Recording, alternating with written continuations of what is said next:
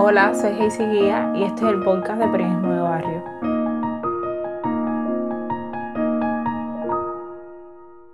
El 27 de noviembre de 2020 algo cambió en un país en el que desde hace muchos años todas las marchas, todas las concentraciones en parques, plazas y espacios públicos son coordinadas por instituciones del Estado con las agendas de esas instituciones. Ese día, desde bien temprano en la mañana, jóvenes artistas, comunicadores e intelectuales se reunieron frente al Ministerio de Cultura en La Habana, Cuba, para exigir un diálogo con el ministro. Publicaron además una foto de ellos en las redes sociales. Ya para el mediodía, la imagen de esas 23 personas acompañada del hashtag ¿Dónde está el ministro? se había hecho viral y decenas de otros artistas, intelectuales, estudiantes y jóvenes fueron acudiendo espontáneamente a las afueras del ministerio.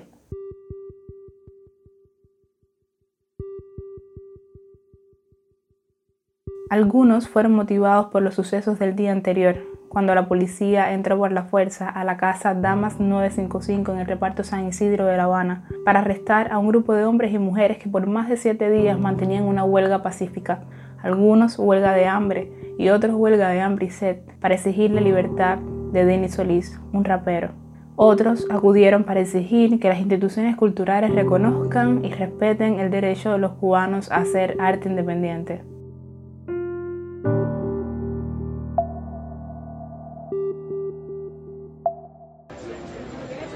En la noche, cuando aún no aparecía el ministro, eran más de 300 las personas que de manera pacífica continuaban plantadas en las calles, cantando, leyendo poesía mientras transmitían en directo por internet. Cada 15 minutos de espera, todos los allí presentes aplaudían.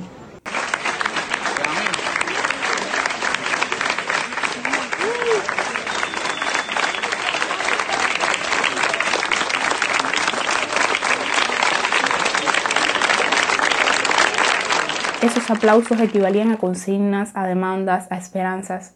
El 27N, algunos artistas finalmente fueron recibidos y escuchados en la sede del ministerio.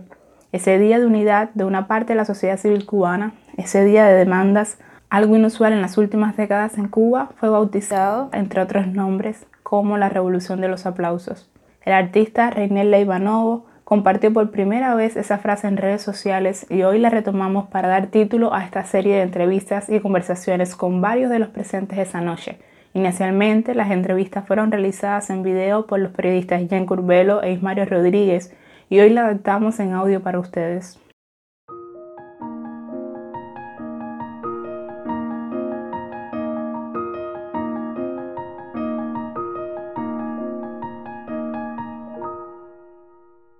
Nuestro primer capítulo, Jan Curbelo entrevista a Tania Bruguera, artista cubana independiente y fundadora del Instituto Internacional de Activismo Hannah Arendt, conocido por sus siglas como INSTAR. ¿Podrías explicar la relación entre arte y provocación? Para mí no es importante pensar en la provocación o no provocación, en los shocks que pueda tener una obra o el escándalo que pueda tener una obra o no. Para mí lo importante es entender cuál es la función que uno le da al arte. Muchas personas, sobre todo que hacen performance, tratan de explorar con el arte los límites de la vida.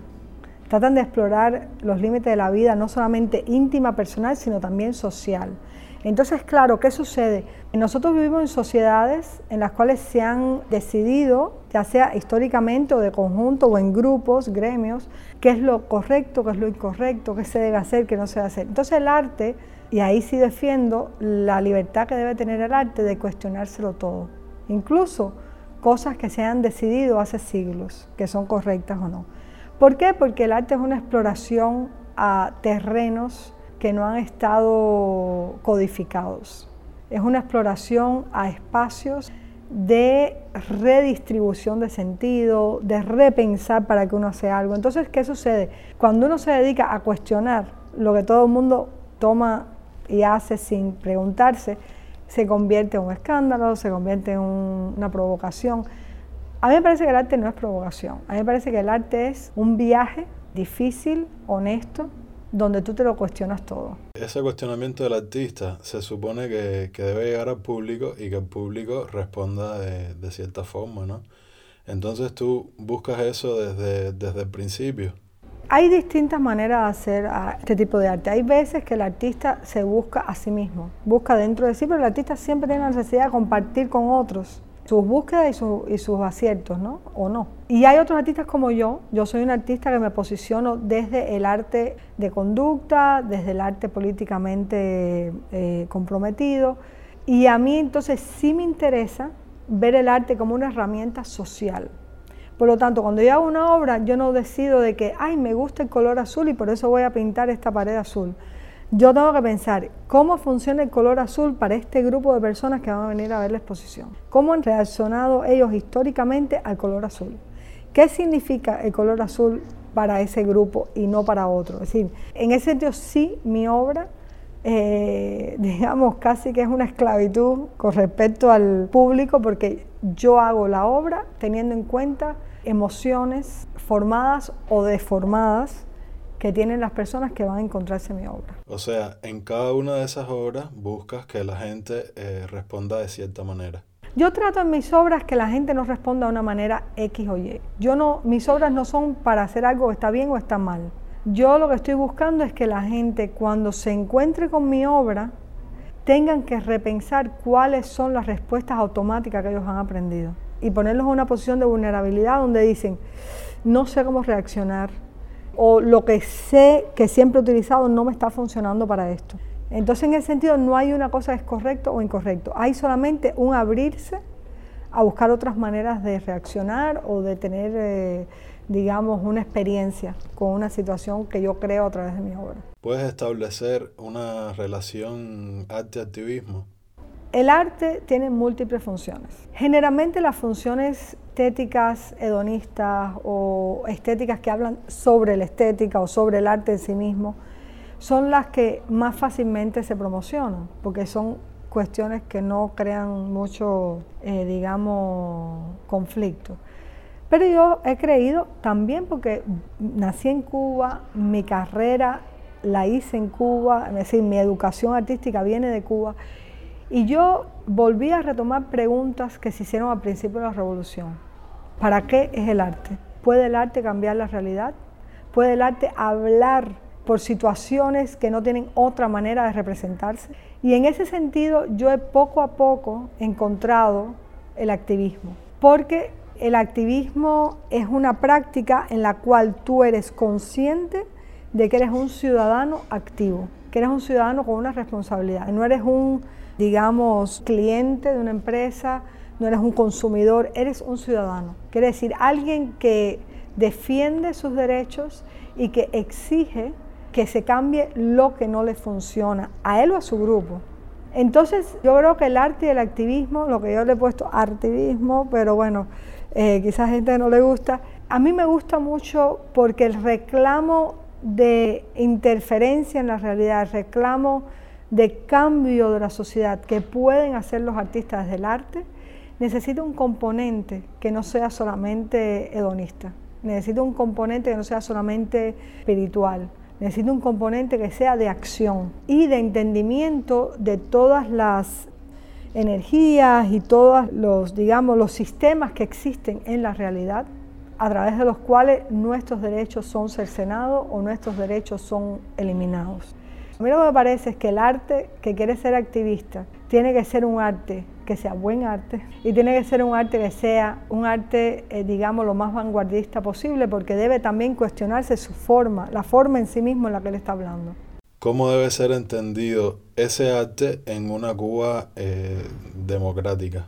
Para llegar a una Cuba democrática yo siempre he tenido una fe infinita en el arte. Creo que, como mismo se vio en la manifestación delante del Ministerio de Cultura, los artistas tenemos varias ventajas. Los artistas tenemos una vida complicada, igual que todo el mundo, tenemos que ir a la bodega, conseguir las cosas de la supervivencia, pero tenemos un espacio en nuestras mentes para imaginar algo que no ha existido todavía. A veces las personas tienen muchas ganas de que las cosas cambien, pero la vida cotidiana les es tan densa y tan urgente que no tienen ni siquiera el entrenamiento para pensar, espérate, esto lo puedo hacer de otra manera. Espérate, yo quiero esto, pueden proyectar cómo quieren las cosas, porque aunque tengan el sentimiento, nosotros los artistas nos entrenamos para imaginar algo que no existe. O sea, un cineasta se hace una película en su cabeza y después la hace. Pero cuando dices entrenarnos, ¿te refieres a que a la academia? Me refiero a la tradición del arte no tiene que ser la academia solamente, no tiene que ser una escuela formal, también hay una formación informal de arte, donde uno va aprendiendo de una historia, aprendiendo cómo se crea un lenguaje, cómo se articulan la producción de una idea para que sea realidad, cómo podemos hacer que lo que está en nuestra cabeza se convierta en algo físico fuera de nosotros. Y eso es una posibilidad que tenemos los artistas de todos los ramos, desde el escritor, vaya, que, está escribiendo y después alguien lo lee, ¿no? que le pasa esa posibilidad. Y yo creo que eso es algo que nos puede ayudar a nosotros en esa Cuba democrática que todos queremos. Yo creo que todos la quieren, no solamente los artistas ni la gente que están descontentos, yo creo que hay gente que, también quiere eso. Los artistas también entienden el poder simbólico de las cosas. Es decir, un artista cuando ve un pedazo de tela no ve una tela. Lo que ve es un cielo, lo que ve es, no sé, cualquier otra cosa, puede ver otra cosa, ¿no? Y yo creo que para que haya un cambio democrático en Cuba, lo primero que tiene que haber son cambios simbólicos y cambios de significado de las cosas que tenemos hoy. Y ahí los artistas tienen unas herramientas que están muy preparadas para hacer eso. Eh, en una Cuba democrática eh, futura, ¿qué papel jugaría ese arte? O sea, ¿el activismo dejaría de tener sentido? Yo creo que en una Cuba democrática debe existir el arte contestatario, debe existir el arte crítico, debe existir el arte que cuestiona al poder. El arte debe cuestionar al poder, no importa si estás en una sociedad de una manera u otra. Y en una Cuba democrática, el arte se le debe potenciar su capacidad para cuestionar al poder. Cuestionarlo sin que hayan consecuencias para las personas, ¿no? sin que hayan consecuencias negativas. Y el arte va a ser siempre una conciencia de la sociedad, una conciencia crítica de la sociedad. O sea, hay otro tipo de arte, no te digo que todo el arte, esto es una cosa importante. Yo estoy hablando y defendiendo el arte que me gusta hacer a mí. Yo no digo que sea el único arte que se debe hacer, yo adoro y, disfruto otros tipos de arte. Pero el que me gusta hacer a mí y el que yo estoy defendiendo es ese. El arte como una herramienta para rectificar o redireccionar cosas que no son correctas que haga el poder. Ahora o dentro de 100 años. Eh, bueno, para llegar a eso, háblame sobre el diálogo el, ese camino de diálogo que está eh, empezando ahora? Bueno, yo soy una persona que he pasado por muchas experiencias anteriores en Cuba y fuera de Cuba, de diálogos, de, de sentadas, de manifestaciones. Yo quiero ser muy cautelosa, porque yo tengo, es decir, el día que hubo la sentada frente al Ministerio de Cultura, yo me pasé casi la mitad del tiempo llorando de la emoción de decir, llevo 20 años esperando para ver eso en Cuba. Y ver que las personas fueron tan eh, responsables, que no se dejaron provocar porque había gente de la seguridad del Estado que lo estaban tratando de provocar, que les echaron spray y no se dejaron provocar. Y que entendieron el símbolo de estar allí, eso me pareció algo de una esperanza tremenda. Pero el camino del activismo tiene muchos vericuetos, tiene muchas trampas que se le ponen y es tan fácil emocionarse con un evento como ese como, como desilusionarse. Por ejemplo, cuando, cuando uno hace activismo, es tan fácil emocionar a un grupo de gente y crear un espacio de esperanza como lo es y tan rápido decepcionar. Porque tú cuando haces activismo, y más en un país como Cuba, que es una anomalía, hacer un activismo real ciudadano, no un activismo falso creado por el Estado para aparentar, cuando se hace ese activismo, lo que estás haciendo es activar precisamente todos los sueños de todas las personas que llevan años pensando que nada va a pasar. Entonces es muy difícil que tú puedas complacer a todas las personas que han visto en una acción la solución de todo cuando es solo una acción.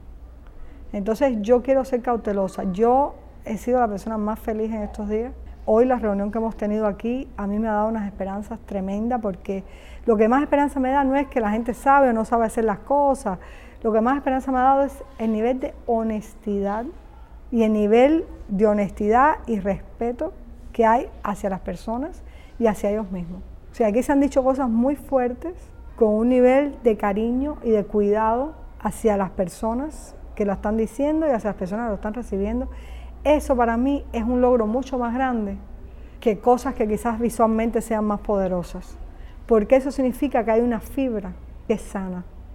Y solamente puede haber en Cuba una vida democrática si nosotros nos curamos todo el daño antropológico que tenemos. Si nosotros podemos ser honestos unos con los otros, respetar verdaderamente, no para hacer una pose, sino verdaderamente respetar lo que piensa el otro. Y eso es lo que yo he visto en este grupo. Y eso es lo que me da más fe que nada, ¿no? Yo pienso que dialogar siempre debe ser una opción. La gente dice que yo soy muy radical, pero en realidad yo no, no soy ese monstruo que pintan. Yo confío en las instituciones como estructuras. No confío, yo no, estoy, yo no confío en las instituciones cubanas de este momento, ni las anteriores tampoco. Yo no confío en las instituciones cubanas, porque he visto cómo se han traicionado a sí mismos y cómo no han cumplido sus funciones, ¿no? Pero yo en la institución, como estructura social, como, digamos, mecanismo político, sí creo. De hecho, yo pienso que uno de los grandes problemas que hay en Cuba es que se vació de contenido y de función real las instituciones. Y entonces las instituciones se convierten en atrezo, donde la gente entra y sale una oficina, pero no le importa nada. Así que la gente verdaderamente no cree en esa institución para que nosotros podamos salir de un totalitarismo, para que en Cuba no haya dictadura, para que en Cuba pueda haber una, digamos, una sociedad, como siempre se dice, con todos y para el bien de todos, hay que tener instituciones fuertes que defiendan su misión. Y nosotros estamos dialogando, yo creo que el diálogo es importante porque nosotros les estamos exigiendo con ese diálogo que la institución sea lo que dice que es, pero que no es. Para mí ese diálogo es exigirle a las instituciones, en este caso el Ministerio de Cultura, en la próxima el Ministerio del Interior de Justicia, que sea en realidad lo que ellos dicen que son, pero que no lo están haciendo. O sea que de cierta forma estás confiando en ellos a través de esto. Yo sé que la posición más popular es no confiar en las instituciones. Es la posición, digamos, anarquista o la posición, digamos, de irreverencia total. Yo puede que en algún momento llegue ahí, pero yo quisiera tener un proceso. O sea, yo quiero primero dar una oportunidad. Le dimos una oportunidad al viceministro de Cultura, falló. Yo no quiero llegar a un radicalismo sin haber ido paso por paso. Le dimos una oportunidad, falló. Rompió los acuerdos en menos de 24 horas. Hay un juego de espejos, ¿no? Como querían decir, bueno, no es la institución, es la persona lo que lo hizo mal. Bueno, vamos a ver al ministro puede ser que yo en ese proceso llegue a un punto que diga, las instituciones aquí no funcionan y no se puede dialogar con ellas. Es mi derecho como ciudadana tener una opinión sobre las instituciones cubanas. Yo quiero darle la oportunidad para que después no me digan que no tratamos esto, no tratamos lo otro. De hecho, yo soy una persona, a veces la gente que son activistas no están de acuerdo conmigo, yo soy una persona que todo lo hago por la ley. Aunque yo creo que la ley en Cuba es injusta y es una ley inoperativa y es una ley que se usa con carácter de castigo político. Aquí la ley en Cuba no se hace para defender al ciudadano, se hace para defender al Estado. Yo no estoy de acuerdo con eso. Pero yo creo que hay que empezar por un diálogo. Decepcioname y yo iría al próximo punto. ¿Cuál sería entonces el, próximo punto después de la, de la decepción? Voy a hablar ahora desde el punto mío personal. Yo no puedo hablar en nombre de nadie ni de ningún grupo. Yo, como Tania Bruera, artista, activista, pienso que si las instituciones defraudan la expectativa que hemos puesto en ellas, si las instituciones tienen miedo de las personas que tienen que representar, que son su misión, entonces hay que buscar otros mecanismos. Otros mecanismos pueden ser buscar instituciones que no sean las que nos deben representar a nivel, digamos, de gremio, sino a otros niveles. Y puede ser también pedir que esas instituciones cambien o pedir crear otras instituciones nuevas que no existen en este momento. Por ejemplo, yo tengo ideas de instituciones que deberían existir en Cuba y que no existen. Por ejemplo, el Ministerio de Cultura tiene que tener transparencia institucional. Yo quiero saber qué pasó con el dinero que se pagó para Fast and Furious, qué pasó con el dinero que pagó Chanel. Eh, las instituciones aquí no funcionan. O sea, yo sí creo que aquí hay instituciones que hacen falta y que no existen todavía y hay que proponerlas. Y si el gobierno no está dispuesto a hacerlas, las tenemos que hacer nosotros. Y el gobierno no puede sentirse amenazado porque hay cuatro personas que no tienen poder ninguno, bueno, a lo mejor tienen redes sociales, pero eso no es un poder político real, eso es un poder mediático mediano. Ellos no pueden sentirse amenazados porque hay cuatro cubanos que quieren pensar la Cuba distinta y quieren empezarla a construir a su manera, equivocarse o no. Eso es un problema que tenemos en Cuba con las instituciones. Por ejemplo, se ha hablado mucho de las instituciones activistas. ¿Por qué razón en Cuba solo puede existir la institución independiente de un tipo y nadie más puede hacer una versión X diversa de lo que está? ¿Y por qué esas instituciones, por ejemplo, LGBTI, Q+, que están interesadas en las mujeres, que están interesadas en la raza, en la clase, en la economía, ¿por qué solamente pueden pertenecer al gobierno de Cuba, pretendiendo que son ciudadanos? Y es la razón por la que Cuba no funciona. El gobierno no tiene fe, no tiene confianza en sus ciudadanos. Lo que está pasando en Cuba hoy no es culpa de las personas que están protestando. Lo que está pasando en Cuba hoy no es culpa de las personas que están presas como presos políticos. Lo que está pasando en Cuba hoy está pasando porque el gobierno no está equipado políticamente para no tenerle miedo a su pueblo. Y en el caso contrario, ¿qué, tiene que pasar para que el diálogo sí sea productivo y fluya? Yo creo que lo que debe pasar para que el diálogo sea productivo, primero, como decía, que no le tengan miedo a la crítica, que no le tengan miedo a las sugerencias y que hay una modestia de parte de la institución.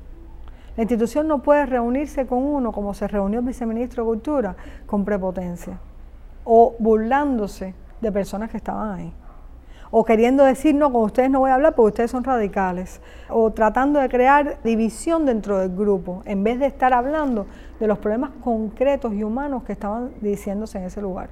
Si no podemos tener una conversación institucional cuando la discusión no es de contenido, sino de maneras de evitar responder. Eso es lo primero.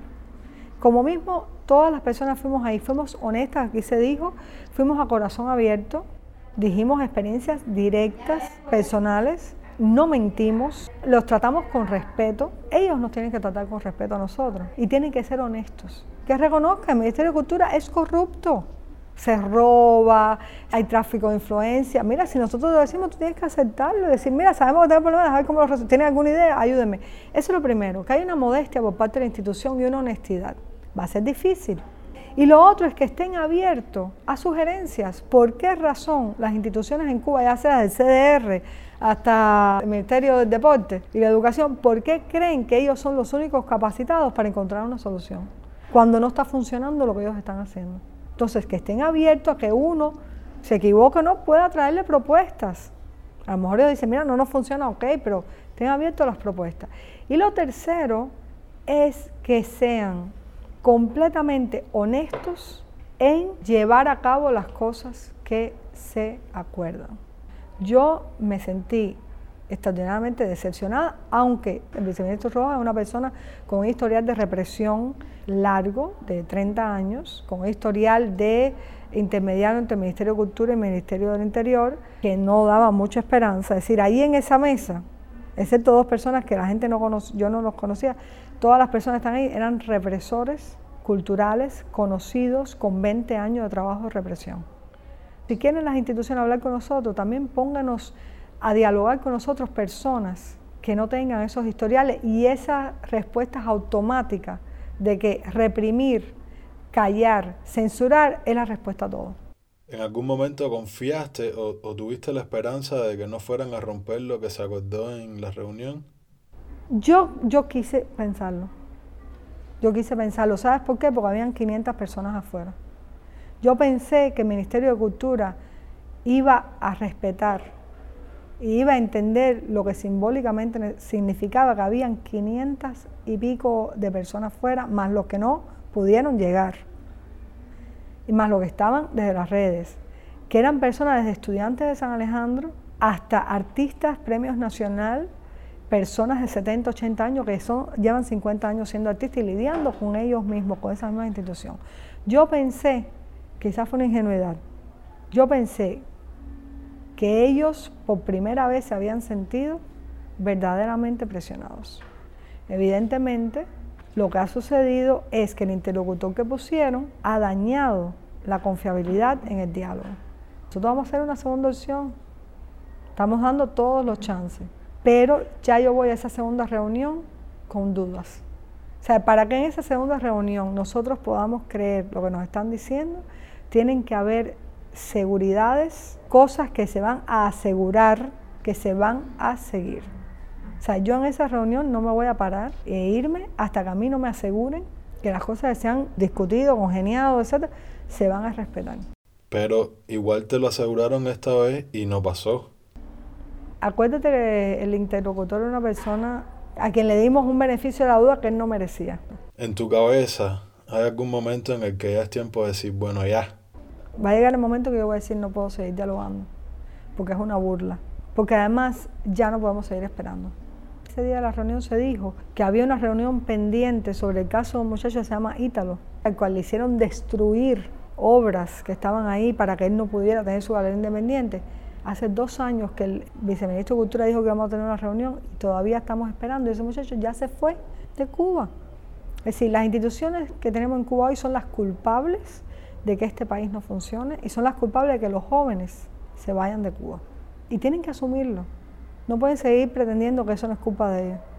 Tienen que asumir que esa es su culpa, de su mal funcionamiento y del oportunismo. Las instituciones comunes se han convertido en un espacio de oportunismo, no un espacio funcional para hacer algo, para construir para el otro, ¿no?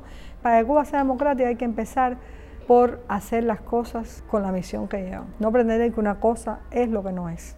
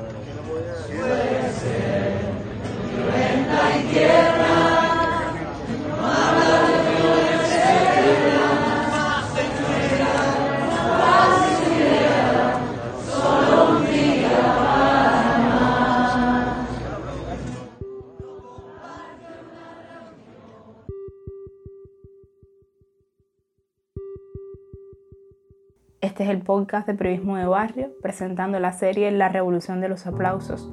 Las entrevistas estuvieron a cargo de Ian Curbelo e Ismario Rodríguez. Puedes encontrar videos y textos sobre el 27N en nuestro sitio web www.periodismodebarrio.org y en nuestras redes sociales. Yo soy Hazy Guía de Liz y te invito a que escuches nuestro próximo episodio.